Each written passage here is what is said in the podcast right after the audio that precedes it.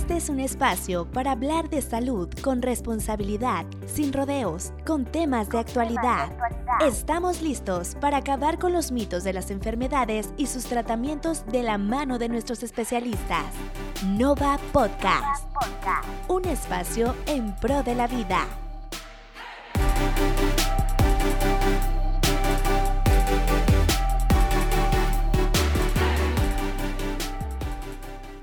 Doctor Mario Humberto Ramírez Bonilla es egresado de la Universidad Juárez del Estado de Durango como médico cirujano y cuenta con especialización en urología.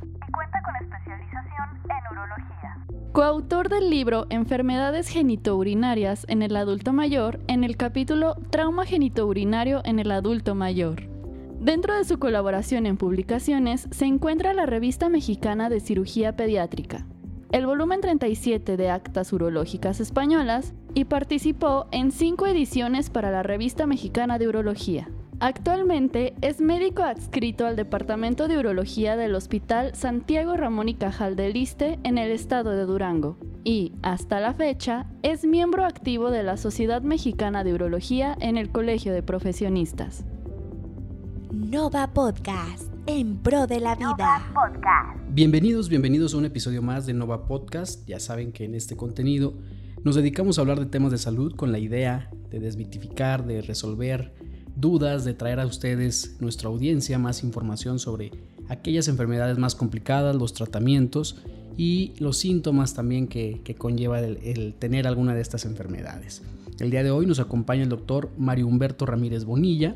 Él es urólogo, como lo podrán escuchar en su, en su semblanza que preparamos, en la semblanza que preparamos para él el día de hoy, este, conocerán un poquito de su experiencia y de, su trayecto. El doctor Mario nos ayudará a resolver el día de hoy algunas eh, temáticas, algunas preguntas sobre, sobre el tema que es salud en la próstata. También nos acompaña el químico Alejandro Ávila de Laboratorio Nova, él también nos ayudará el día de hoy para conocer algunos tratamientos o mejor dicho algunas pruebas de laboratorio que se pueden utilizar para la detección oportuna de ciertas enfermedades. Muchas gracias y bienvenidos. Gracias, gracias al Químico Ávila y gracias al Laboratorio Nova por la invitación. Pues bien, eh, como les comentábamos a, a, platicar sobre la salud en la próstata, un tema que, que ha sido o que es desde hace ya, ya algún tiempo un tema muy relevante para nuestra sociedad, para las personas que este, están todavía deseosas de conocer un poquito más sobre la próstata, sobre este órgano que trae ciertas complicaciones. Entonces el día de hoy vamos a, platicar sobre eso, de las complicaciones más comunes que, suele tener la próstata y para ello pues el doctor Mario con toda su experiencia nos ayudará a conocer. Doctor, pues cómo empezar? Vamos a desmitificar un poquito sobre este tema y vamos a, a yo creo que a iniciar hablando de las complicaciones. ¿Cuáles son las principales, doctor? Claro que sí. Bueno, lo primero, lo primero que tenemos que definir es que es la próstata, porque no podemos entender las enfermedades y sobre todo para toda la audiencia eh, no médica, tenemos que definir que es un órgano que se encuentra únicamente en los hombres, es un órgano que se encuentra entre la vejiga y la uretra, que es el conducto que drena la orina desde eh, la vejiga, y se encarga de producir ciertas sustancias para mejorar la calidad del semen. Así como eh, tiene una musculatura especial que ayuda en la eyaculación en el momento del orgasmo. definido eh, la función que tiene la próstata, eh, es importante mencionar que como es un órgano dinámico, es un órgano móvil, es un órgano que se contrae, una de sus principales enfermedades es el crecimiento benigno de la próstata. Como todo músculo, como todo órgano que se utiliza constantemente, este puede tener un crecimiento y al encontrarse entre la vejiga y la uretra, sus principales molestias con el paso de la edad, después de los 50 años generalmente, ocasionar síntomas urinarios. Anteriormente, esto se llamaba hiperplasia prostática benigna. Recientemente, las sociedades internacionales de continencia han modificado el nombre porque este era un nombre histológico, era un es un nombre que se utiliza eh, con un término histológico y nos vamos a referir a los síntomas del crecimiento benigno de la próstata como síntomas del tracto urinario bajo. ¿En qué consisten estos síntomas? Debido al crecimiento que tiene este órgano, eh, el crecimiento se puede dar hacia afuera de la próstata, pero se puede dar también hacia adentro, hacia la luz de la uretra, hacia el conducto que drena la orina. Y esto se va a traducir en una sensación en los hombres, una sensación de vaciamiento de la vejiga incompleto, tienen intermitencia para orinar, aumenta la frecuencia con la que tienen que orinar, la urgencia igualmente, son, son hombres que se vuelven con mucha urgencia urinaria, disminución de la fuerza, del calibre del chorro, empiezan a pujar, levantarse en las noches para orinar y bueno, lo más importante y lo más característico, el chorro se va haciendo mucho más delgado, inclusive pueden llegar a obstruirse y taparse por completo. Ok. Eh, bueno, normalmente es, es, conocido, es sabido que a los hombres les cuesta un poquito de trabajo, algo de resistencia. El hablar de estos temas, ¿no? De la próstata siempre eh, ha sido como un tema un poquito complicado por, por, las diferentes implicaciones que tiene para el hombre el, hablar de este tema. Pero ¿cómo lo ve usted, doctor? ¿Cuál es el, el punto aquí? ¿Por qué causa tanta, tanta complejidad y tanta resistencia en, el, en este tema de la próstata? Bueno, eh, al ser un órgano eh, desde el punto de vista génito urinario, crea cierto pudor en todos los hombres y con, con justa razón, y más porque su revisión eh, en términos generales es a través del recto, a través de un tacto rectal. Y la cultura en México ha sido que pues el tacto rectal es algo malo, es algo que disminuye su hombría o, qué sé yo, pero bueno, hay que trabajar mucho en concientizar a la gente para eh, reducir este, este mito de que la única revisión que se hace es a través del tacto rectal. Tenemos muchas otras herramientas para poder determinar tamaño y consistencia de la próstata porque es muy importante definir entre enfermedades benignas de la próstata, como esta que acabamos de mencionar, los síntomas de tracto urinario bajo o hiperplasia prostática antes, y otro tema muy importante es el cáncer de próstata, que es al que más le tememos, es el que muchas de las veces no da síntomas hasta que es demasiado tarde, y esto es lo que es prevenible, ¿sí? Y aunque sí, efectivamente, los mitos de la revisión de los genitales o de la revisión de la próstata a través del tacto rectal eh, es un hecho, eh, les, repito, hay, hay, ciertos estudios que nos pueden ayudar para disminuir eh, o detectar el riesgo de un cáncer avanzado. En ocasiones, si es necesario, realizar el tacto rectal. Es interesante la, las palabras del doctor porque creo que en nuestro país sigue siendo un tema complicado hablar de ciertas circunstancias desde el punto de vista de, tabú, que sigue siendo algo complicado que hay que seguir fomentando para pues enviar esa formación a la población para que tengamos las mejores herramientas y, realmente eh, parte de lo que hacemos es difundir información con la gente que conoce los temas para que la población tenga acceso a una información más veraz. Ok, muy bien. Eh, menciona algo muy importante que llama mi atención sobre este tema de la edad, al menos entre, en lo que respecta al crecimiento de la próstata, que es mayor, eh, mayor a 50 años de edad.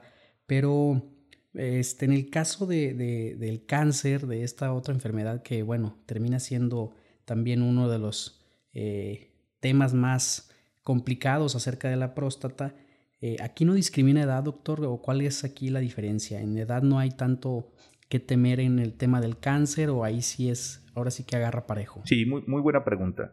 Primero que nada tenemos que definir enfermedades benignas y enfermedades malignas de la próstata. La principal, el crecimiento benigno, el síntomas de tracto urinario bajo, eh, se inicia con síntomas después de los 50 años.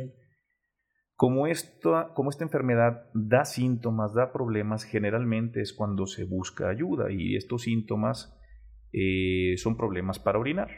Entonces la gran mayoría de los hombres buscan ayuda, al menos cuando los síntomas eh, se convierten de leves a moderados.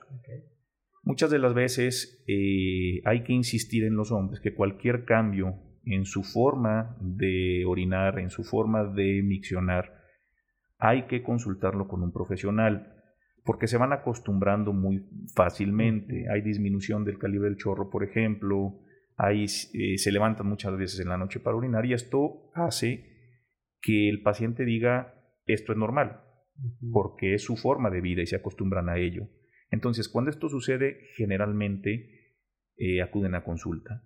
El gran problema es cuando se presenta un problema maligno, que es el otro grupo de enfermedades importante que tenemos que platicar. El cáncer de próstata es el cáncer número uno en hombres en México y en el mundo. Es la principal causa de muerte por cáncer. Entonces, si se detecta a tiempo, es 100% curable. ¿Y cómo se detecta a tiempo? Esto no va a dar síntomas a menos que esté muy avanzado. La manera de detectarlo es a través de eh, tomar una muestra de sangre para determinar los niveles de antígeno prostático específico y a través del tacto rectal. Más del 80% de los tumores o del cáncer de próstata eleva el antígeno prostático y lo vamos a detectar a través de la sangre. ¿Cuándo tenemos que realizar estos estudios? Tiene mucho que ver con la cuestión genética y la cuestión familiar. Cuando tenemos un familiar de primer grado con antecedente de cáncer de próstata, es muy importante empezar a revisarse a los 45 años. ¿sí? Y esta forma de revisión es a través de la sangre. El otro 20% de los tumores que no elevan el antígeno prostático su detección es a través del tacto rectal.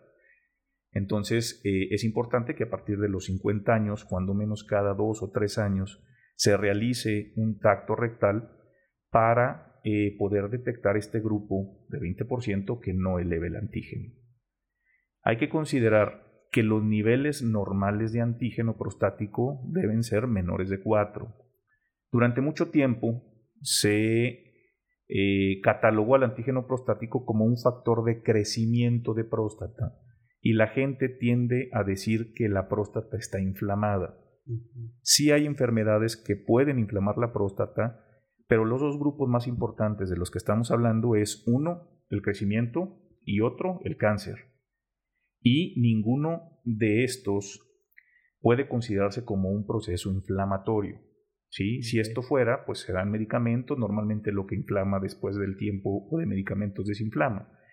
El crecimiento se trata a través de medicamentos de uso crónico, porque lo que necesitamos es abrir el conducto y que pueda eh, fluir la orina de manera adecuada.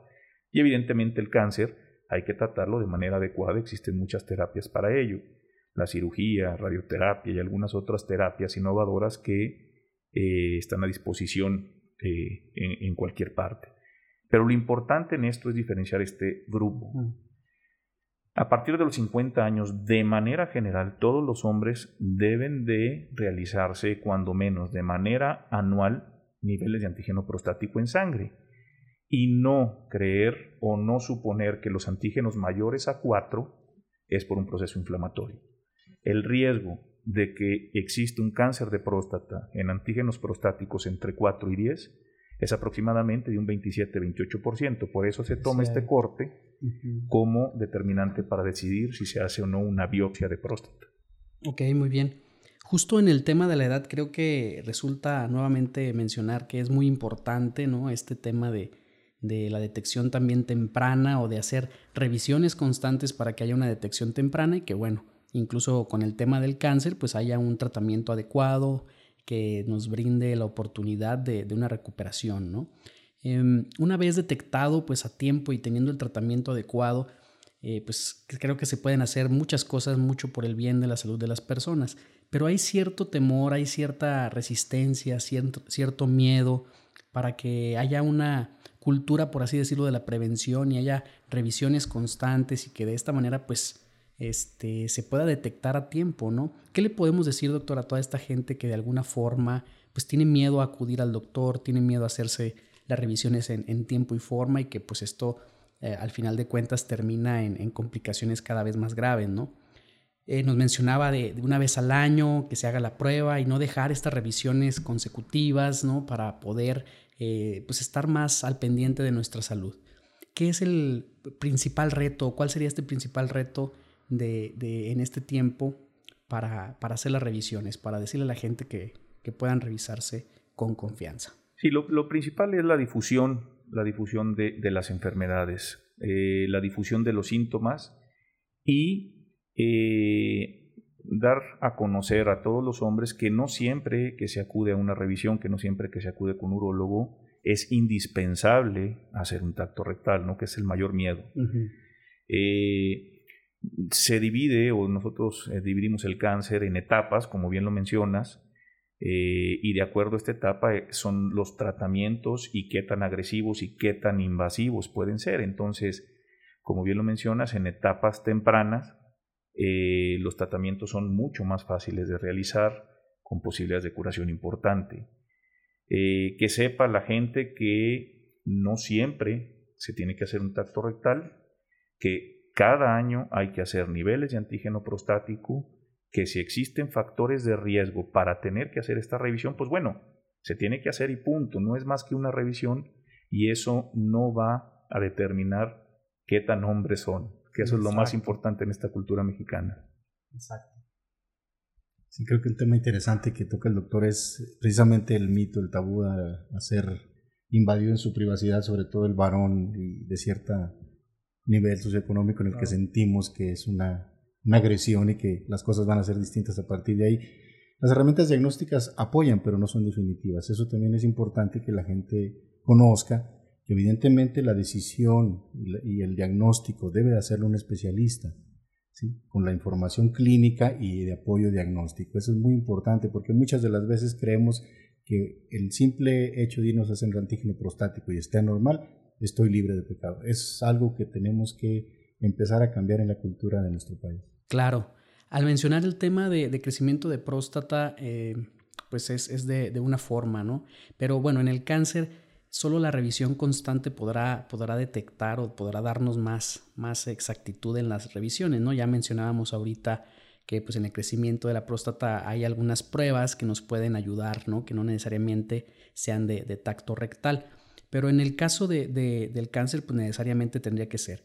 ¿Hay alguna otra cosa, doctor, por ejemplo, que pueda traer indicios, a lo mejor tempranos, de alguna eh, inseguridad o inestabilidad en el tema de la próstata? Por ejemplo, no sé, el color, el olor de la orina, que pueda dar algún, algún parámetro o no sé, algún otro, otro síntoma que pueda ser ahí de, de, atención. Claro, las características eh, en la forma de orinar y las características de la orina eh, propiamente pueden arrojarnos algún dato relevante. Por ejemplo, eh, la sangre o la coloración roja de la orina es un tema muy, muy, muy importante que no se debe de pasar por alto. Dentro de la salud geniturinaria, tanto en hombres y mujeres, el sangrado es un, un signo muy, muy importante de que algo anda mal y existen protocolos de estudio para ello. El sangrado puede ser desde por una infección, por piedras o cálculos en la vía urinaria, pero lo que más tememos es cáncer y este puede ser cáncer en próstata, cáncer en vejiga, cáncer en uréter, cáncer en riñón. Entonces, el pasar por alto un sangrado urinario o hematuria, como lo llamamos, eh, es el término médico, es indispensable una revisión inmediata. En relación a las otras características de la orina por la cual nos podemos dar cuenta, pues evidentemente eh, la coloración, ocasionalmente cuando hay infecciones hay mal olor, hay eh, precipitación de algunos eh, sedimento, que esto no es más que pus, que puede existir a través de una, de una infección urinaria, y en el crecimiento prostático es mucho más común que esto se presente. De hecho, las infecciones urinarias repetidas en pacientes con crecimiento benigno es una indicación de cirugía, porque lo que sucede es que la obstrucción de este crecimiento benigno de próstata hace que la vejiga no se vacíe bien. Y esto funciona como un caldo de cultivo para las bacterias y constantemente se están teniendo infecciones urinarias. ¿sí? Entonces sí es muy importante las características de la orina y bueno, si las características a simple vista o las características macroscópicas son evidentes, es indispensable realizar un estudio de orina para determinar cuál es la patología que está ocasionando esto.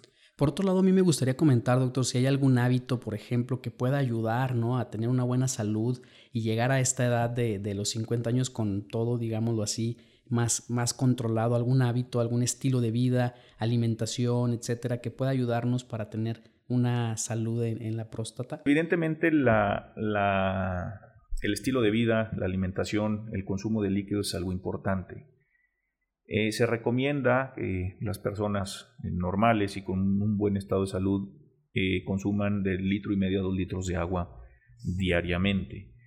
Ese es otro problema al cual nos enfrentamos constantemente. ¿Qué es lo que sucede? Que los hombres con crecimiento benigno tienden a aumentar la frecuencia urinaria y la urgencia y el que se levanten mucho en la noche a orinar. Y esto, eh, por, como consecuencia, hace que consuman menos agua. ¿sí? En el momento en que se deja de consumir suficiente agua, se predispone a que las características de la orina cambien, a que se presenten mayores infecciones urinarias, a que haya mayor deshidratación y mayor concentración de orina.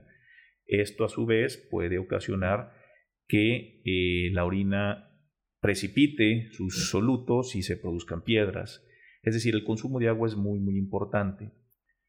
En relación al cáncer, sí existe eh, la, la, dieta alta en proteínas, sobre todo, y alta en nitratos, que tienen una mayor predisposición para el desarrollo de cáncer de próstata.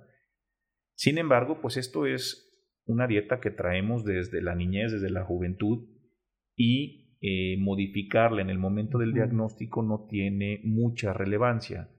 Sin embargo, sí, eh, si desde la juventud y desde la niñez se educa a la población para no tener un consumo excesivo en cuestión de proteínas, de embutidos, de, cuestión, de alimentos nitrogenados, esto eh, podría disminuir el riesgo de cáncer. Nova Podcast, en pro de la vida. Cifras del cáncer de próstata en México. El cáncer de próstata es la primera causa de enfermedad y muerte masculina según la Organización Mundial de la Salud. De acuerdo con el Instituto Nacional de Salud Pública, el cáncer de próstata causa 9.8 muertes por cada 100.000 habitantes, es decir, que cobra alrededor de 7.000 vidas anuales en México. Cabe destacar que el riesgo de desarrollar este cáncer aumenta con la edad, por lo que si esta enfermedad es diagnosticada de manera temprana y es tratada en sus etapas iniciales, es curable en el 85% de los casos. Em, químico, por otro lado, la, prueba de antígeno que, realizan en NOVA, justo para la detección de estas enfermedades, seguramente pues es un estudio que, que es constantemente requerido, ¿no? Normalmente yo creo que tenemos la, la intención o que las personas se acercan luego de indicaciones médicas, pues para buscar este tipo de, mediciones que ayuden a tener un, parámetro más, más certero de cuál es o qué sería el paso siguiente para podernos eh, revisar o podernos atender, mejor dicho, ¿no? Entonces, háblenos un poquito de estas pruebas de antígeno que, que Nova realiza. Sí, evidentemente, gran parte de los avances que hemos tenido desde el punto de vista tecnológico en lo que se refiere a las pruebas diagnósticas el antígeno prostático ha sido una herramienta valiosa. Lo que les menciono, cuando yo empecé en, el área clínica, en el laboratorio, el PSA solo existía en, los artículos científicos, ¿no? Eh, era una prueba que se estaba tratando de implementar, estoy hablando hace 35 años más o menos. En ese sentido, creo que hemos avanzado mucho, las tecnologías han avanzado, la instrumentación sobre todo ya es más precisa, más exacta. Y algo importante, eh, las plataformas que tenemos ahorita actualizadas, automatizadas, tienen una comparación muy interesante. O sea, podemos comparar un resultado que hacen en, en, Europa y uno que hacemos en Durango y la calidad es la misma, siempre y cuando cumplamos con ciertos requisitos de los, desde el punto de vista analítico, técnico. Y eso evidentemente es un apoyo, una herramienta muy valiosa para que aquel paciente que se le está dando un seguimiento o un diagnóstico, lo hagamos de la misma manera siempre. ¿Para que Para que el médico tenga las herramientas eh, con las cuales ver si el tratamiento o el pronóstico de una enfermedad es acorde a lo, que, a, lo esperado de acuerdo al tratamiento. Entonces creo que es algo interesante a mencionar y que la gente sepa que eh, hay pruebas que pueden, eh, tienen un valor para diagnosticar, ¿sí? pero siempre y cuando, insisto, vaya de la mano con toda la información clínica y que lo haga un especialista. Sí, claro.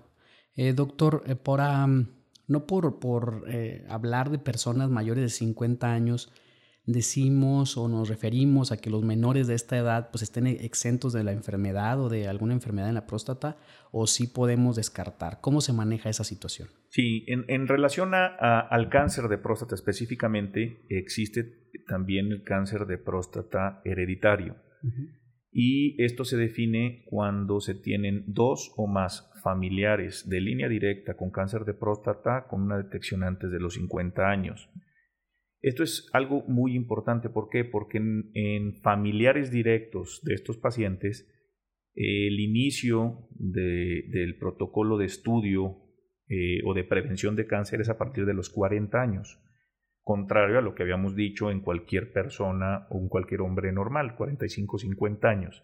¿sí? Importante, familiares, dos familiares de línea directa o menores de 50 años, es importante eh, realizar niveles de antígeno prostático en todos sus familiares de línea directa. Y bueno, eh, hablar que desde, desde los 40 o 50 años que se hagan las revisiones este, de la detección a través del tacto rectal, también mencionar que pues todos estos mitos, ¿no? De toda, de la pérdida de la hombría o todo esto como lo hemos manejado, pues yo creo que es momento de, de, también hacerlos a un lado, ¿no? Porque en eso o de eso depende, de hacer caso a estos mitos, depende también nuestra salud, la salud de muchos hombres que a lo mejor por estos temores, miedos, inseguridades u otras situaciones como de eh, muy relacionado pues a nuestra cultura, pueda haber pues ahora sí que eh, alguna enfermedad que termine por afectarnos, ¿no?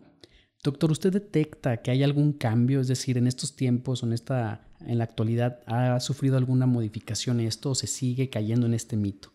¿O ya hay alguna eh, evolución de pensamiento, por así llamarlo, que de alguna forma nos tenga eh, pues un poquito menos, menos cercanos a hacer caso a estos mitos. Sí, sí, sí, definitivamente esto ha ido cambiando con el paso de los años, con la información, con la difusión de la información como, como estos, este tipo de, entrevistas, porque eh, sí se ha concientizado mucho más en relación al problema de cáncer, al que sepan que no siempre se hace un tacto rectal, al que sepan que un tacto rectal no va más allá de una exploración.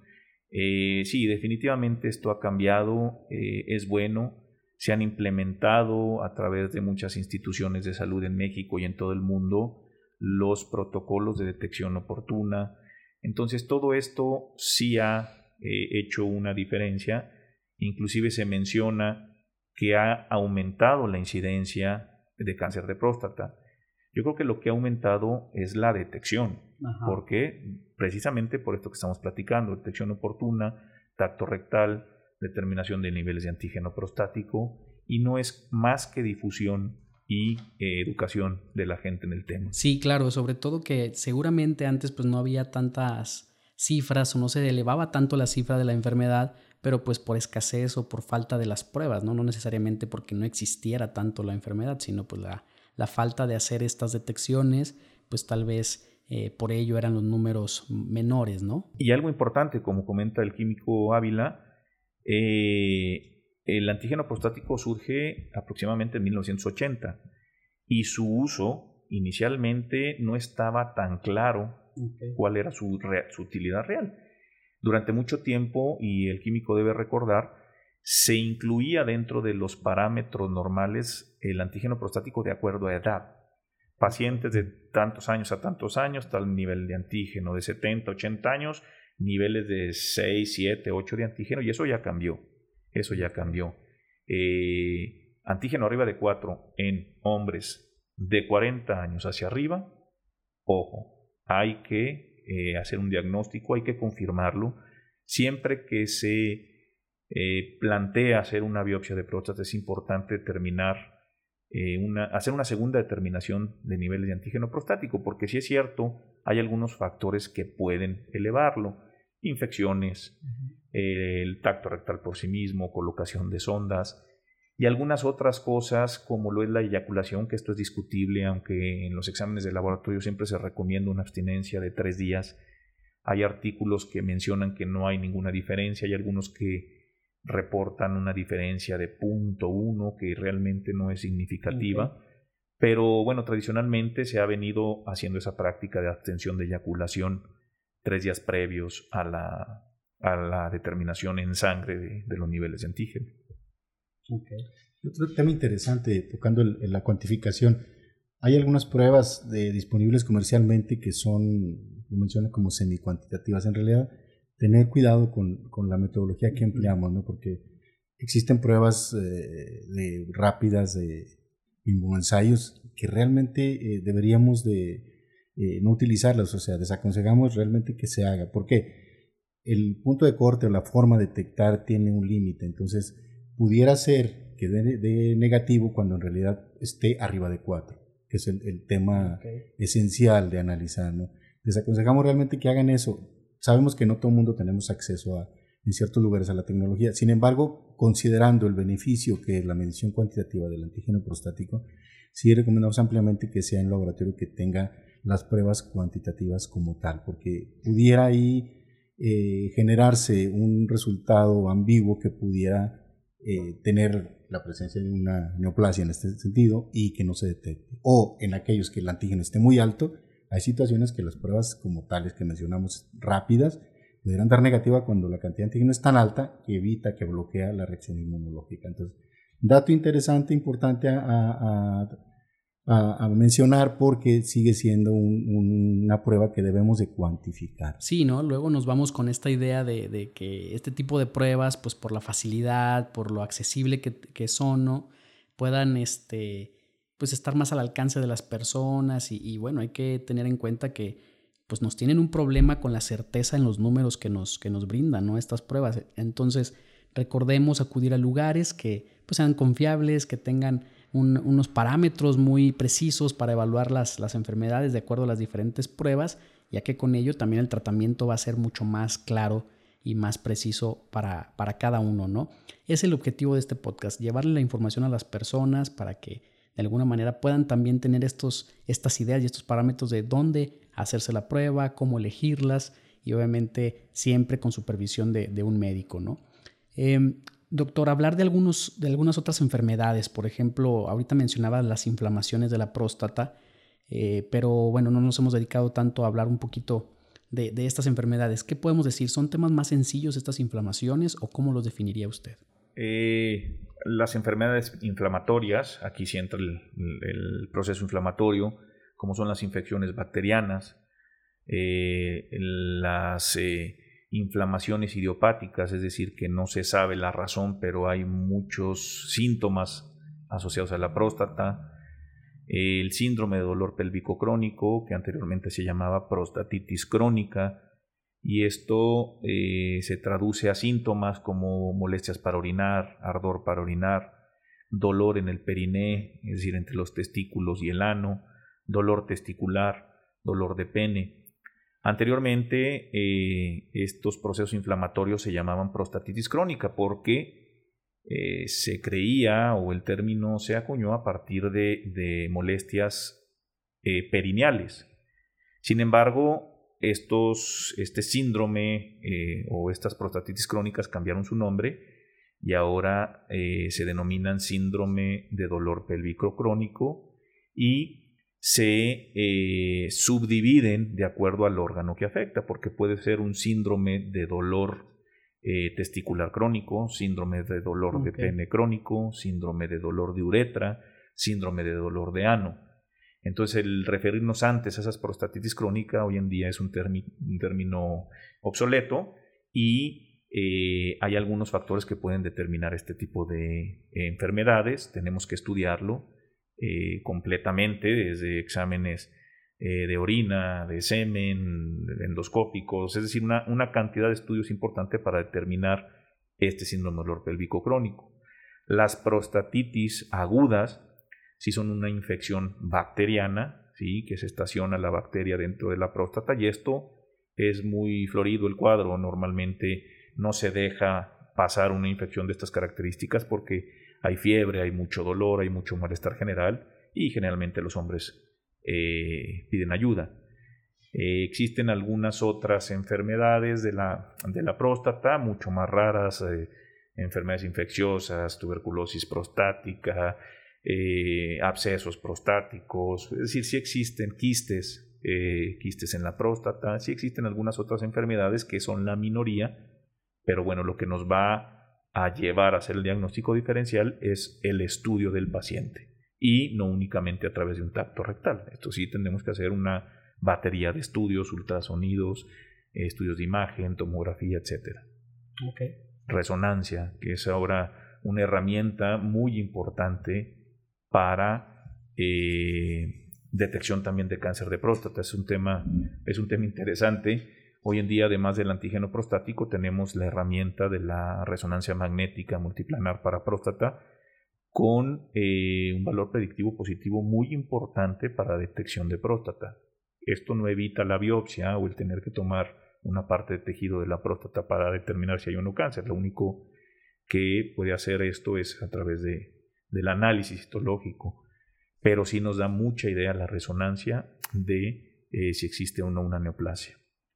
También cabe mencionar que, pues obviamente, la evolución tecnológica que, ha permitido avances ¿no? en todas las formas de detección, y esto es es muy importante a toda la gente recordar que ya no son las mismas pruebas que se hacían antes, ¿no? Las, algunas ya están obsoletas, ya no son las mismas formas o métodos que se tienen para examinar, para este, vaya, cualquier tipo de, tratamiento. Entonces es importante pues, que la tecnología ha ayudado todavía mucho más año con año a que esto se vaya mejorando, ¿no? Para que cada vez sea este, unas pruebas más precisas, eh, menos eh, invasivas, por así decirlo, y que esto pues, nos pueda traer mejores y grandes ventajas. Cuando yo empecé a, a trabajar en laboratorio, realmente la detección del antígeno era algo de ciencia ficción porque existía solamente en artículos. Luego llegaron ensayos, kits que basados en, eh, isótopos radiactivos, el radioinmunoensayo. Yo llegué a medir antígeno prostático y les hablaba que era una situación difícil de visualizar porque es algo que no vemos. Los avances han sido muy significativos desde un radioinmunoensayo que, que en algunos lugares todavía se utiliza para ciertas pruebas hasta los ensayos actuales de quimioluminiscencia que son rápidos. Usted pone la muestra en un analizador, presiona un botón y el analizador hace todo con una sensibilidad y una especificidad muy, muy alta. Eso nos ha permitido tener muchos avances. Evidentemente, como menciona el doctor, esto está cambiando y es dinámico, evoluciona. Hay algunas otras pruebas eh, que todavía no tienen un valor diagnóstico como tal, no se ha demostrado, algunas fracciones, por ejemplo, parte de la misma proteína del PSA que se utiliza también para diferenciar entre si es bueno o no malo el incremento, etc. Hay otras proteínas asociadas a esta misma proteína que se le está buscando un valor diagnóstico, que todavía no se demuestra desde el punto de vista científico, pero creemos que en un momento determinado pudiera ayudarnos apoyarnos a hacer, establecer un buen diagnóstico. evidentemente las pruebas genéticas que cada vez son más frecuentes de hacer pudieran en un momento determinado eh, estratificar a cuál paciente pudiera tener el riesgo de, de desarrollar un cáncer, que finalmente a lo que se busca es una medicina predictiva, ver en qué momento el paciente tiene un riesgo más elevado que la población a desarrollar cierta enfermedad. Todo esto lo vamos a ver a lo largo de los años. Creo que estamos en una etapa de transición en ese sentido y las herramientas diagnósticas nos ayudan mucho, no solamente para establecer diagnósticos, que es importante, sino para dar un seguimiento adecuado a las, diversas tipos de enfermedades. Y bueno, pues ya para ir cerrando, ¿no, doctor? Eh, ¿Qué tan invasivas llegan a ser los tratamientos? ¿Son muy invasivos? Me refiero dolorosos, complicados. ¿Cómo, cómo los podemos definir? Esa es una excelente pregunta y qué bueno que lo mencionas. Eh, si nos vamos al área del crecimiento benigno, los síntomas los vamos a dividir en síntomas leves, síntomas moderados y síntomas severos de acuerdo a eh, unas preguntas que los urólogos hacemos a los pacientes, de acuerdo a estudios de imagen, estudios diagnósticos, eh, vamos a determinar en qué etapa está.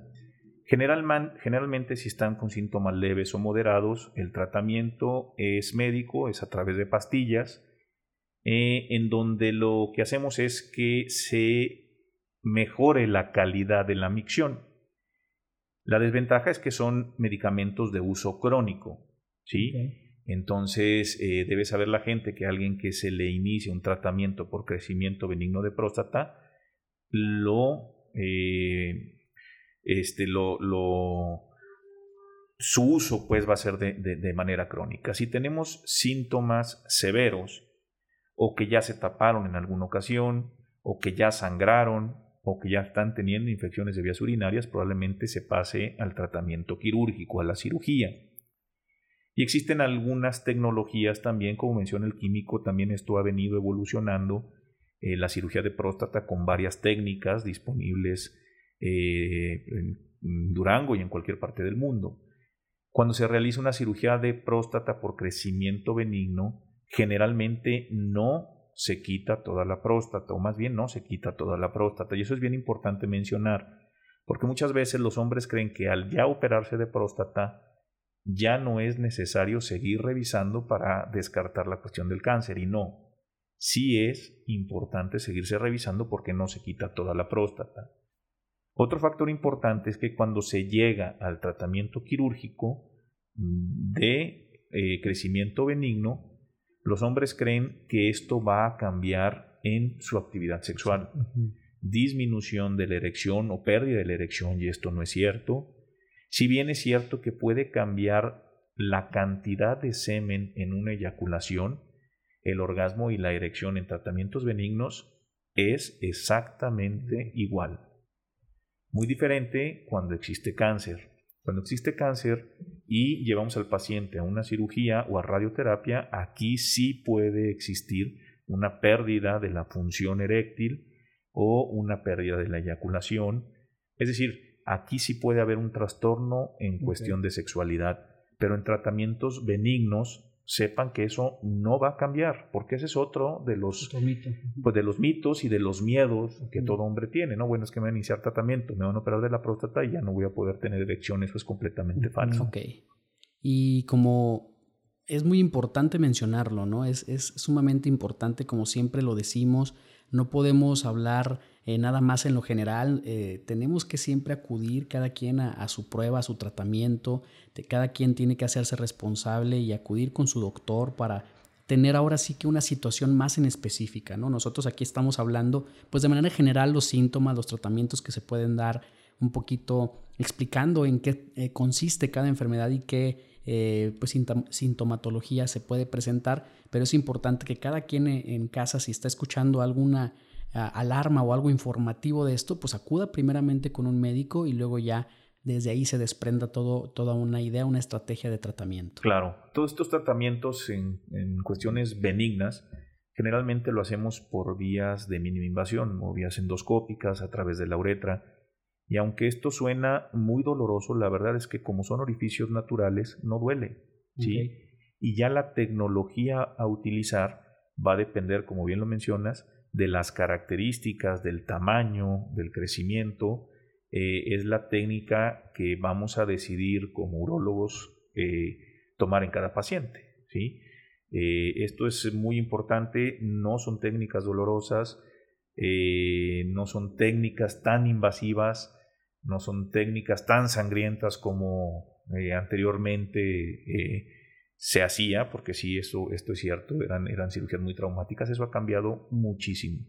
Y yo te puedo decir que un paciente que se opera hoy de próstata por crecimiento benigno, a las 24 horas está en su casa. Pues sí, muy importante también mencionar el tema de la recuperación. Creo que es sobre todo a lo mejor algo de lo que se tiene un poquito de reserva, ¿no? Por cómo será la recuperación en, ciertos, en ciertas enfermedades o tratamientos.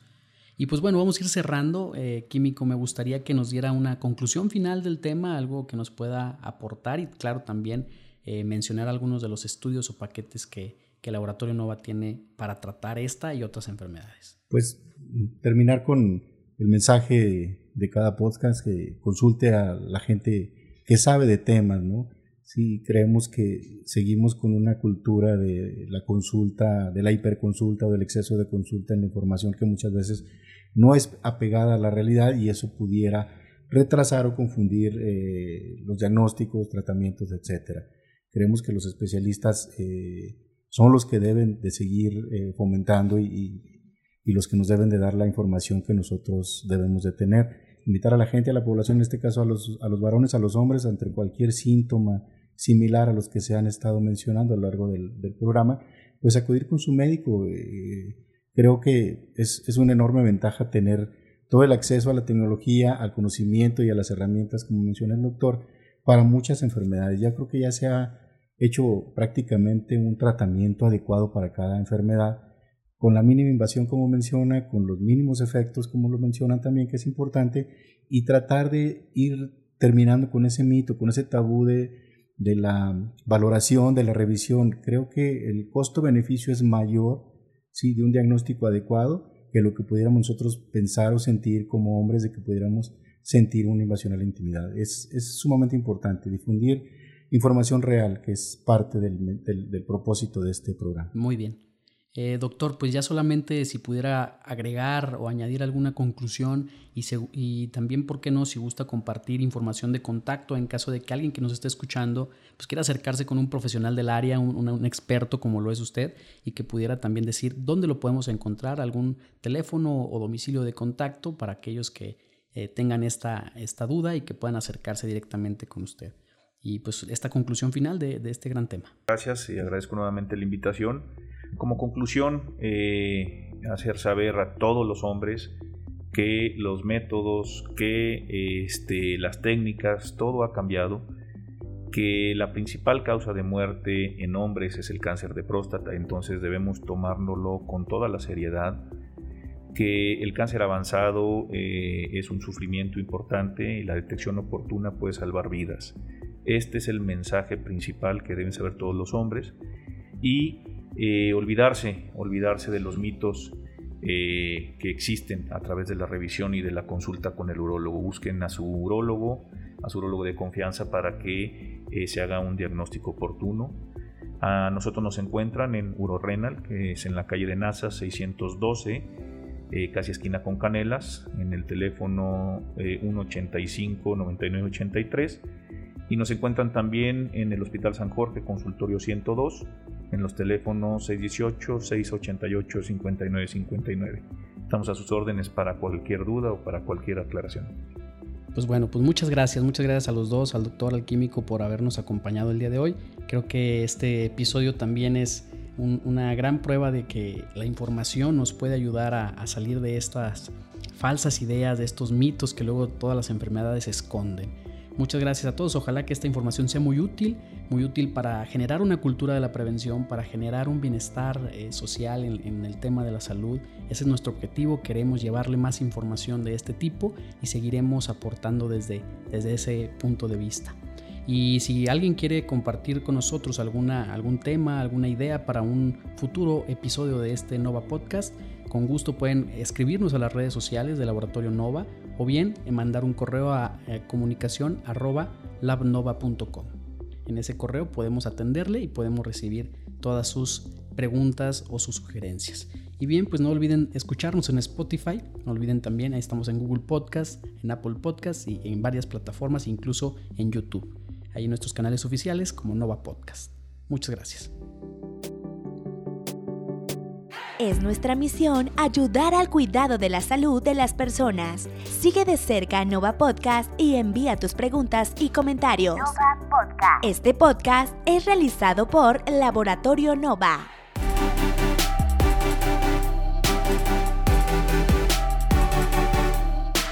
Ya puedes escuchar Nova Podcast en Spotify, YouTube, Google Podcast y Apple Podcast. No olvides seguirnos en Facebook como labnova.mx y visita nuestro sitio web labnova.com.